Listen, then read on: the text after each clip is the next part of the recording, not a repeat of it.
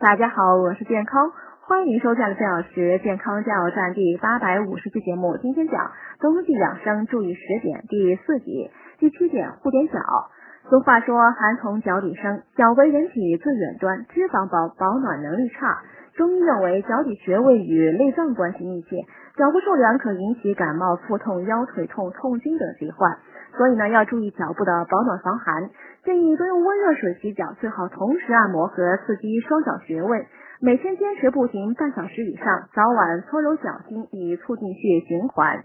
第八点，喝点茶。冬天喝茶可提神醒脑，增强记忆力，消除疲劳，促进新陈代谢。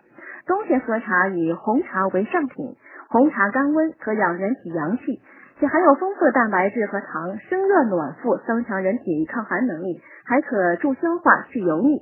明年实行收费收听，优惠期仅剩最后三天。